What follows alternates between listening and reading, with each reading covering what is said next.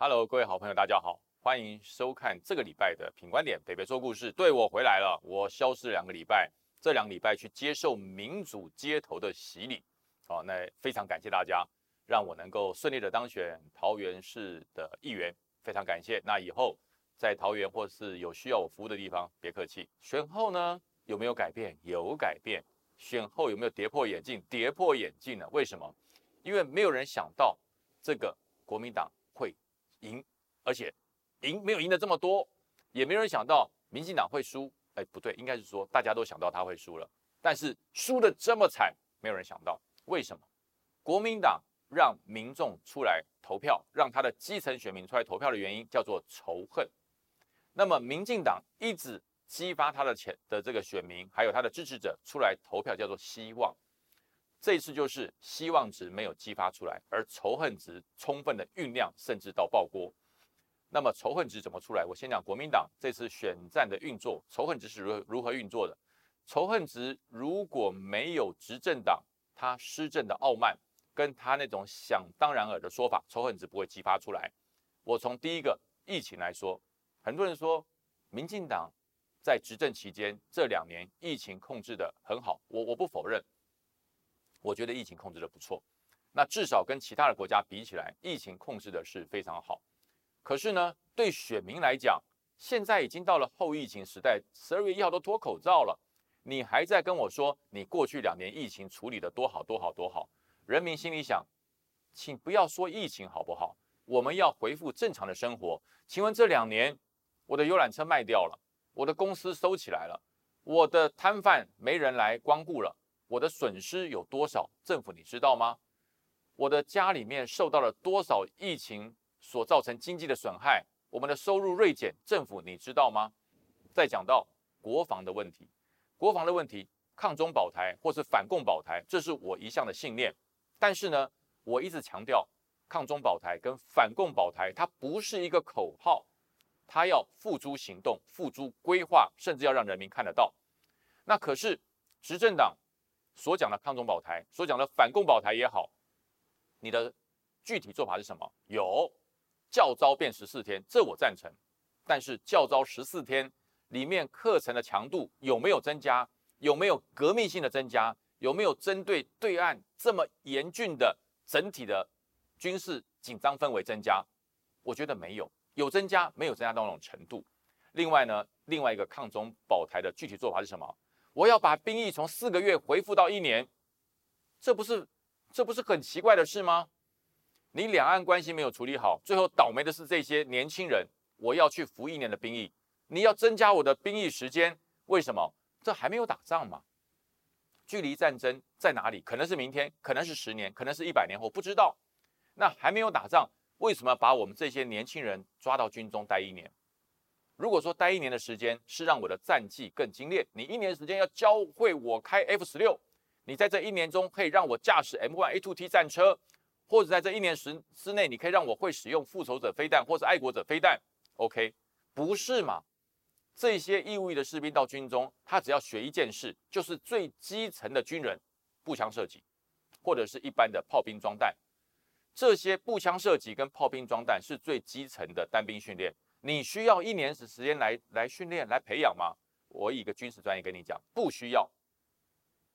你要一个步枪兵，他的射击能精准；你要一个步枪兵能够会使用刺针飞弹或者是标枪飞弹，我告诉你，四个月绰绰有余，非常充足。主要是是训练时间的规划，训练课程的掌握。你把那些扫地啊、拖地、扫厕所、割草、捡落叶的时间全部减掉，你把这四个月。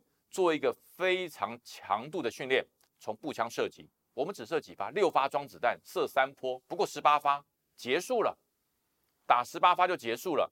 你知道美国一个步枪兵，他从新训到结训，他的射击的步枪的子弹的发数超过五千发。那么要强化射击，就讲到一个最大的问题，就是我讲看不到执政党对于国防的建设跟规划。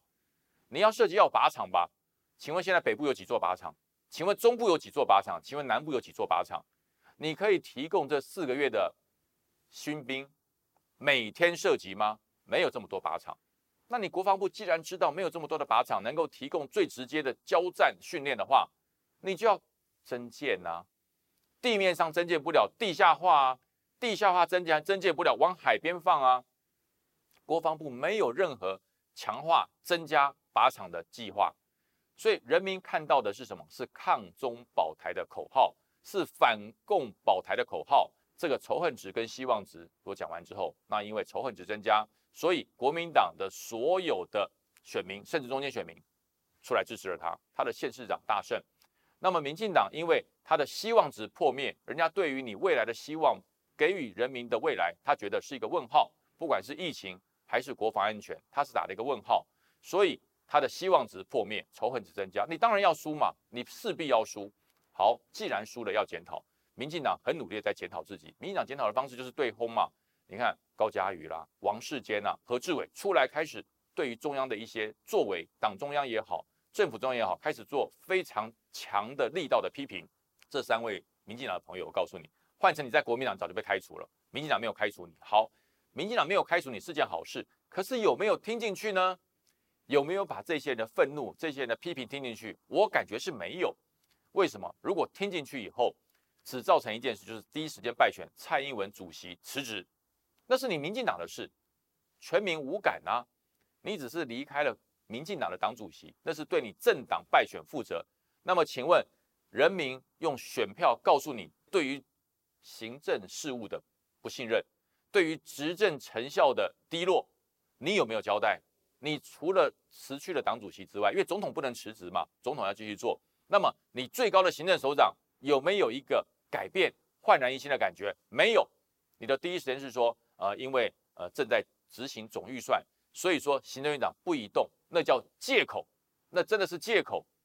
如果你要大刀破斧改变整个行政气息，没有什么不能换的啦。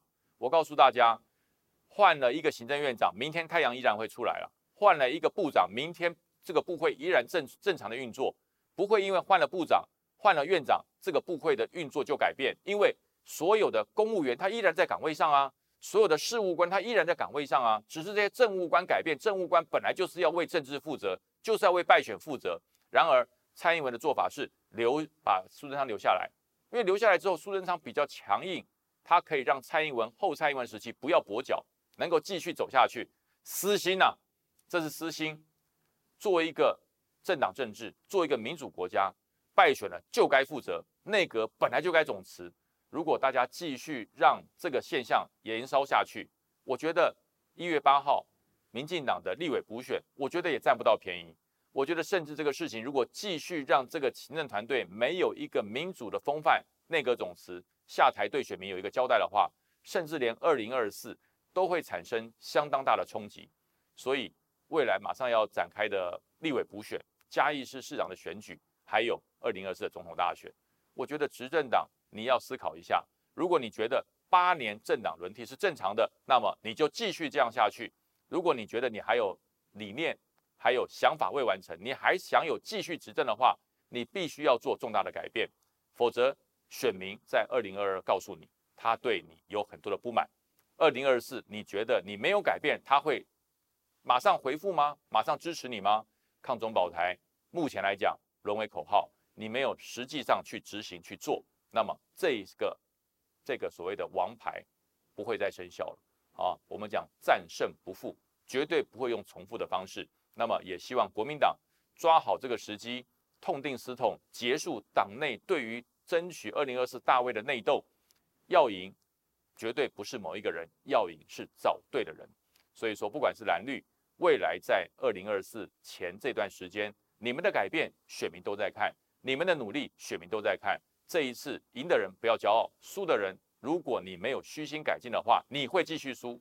所以所有的选民投票结束之后，最大的赢家就是选民，因为你充分的展现了民主的精神，你用选票来表达了你对于执执政党或者是现在政府的满意与否。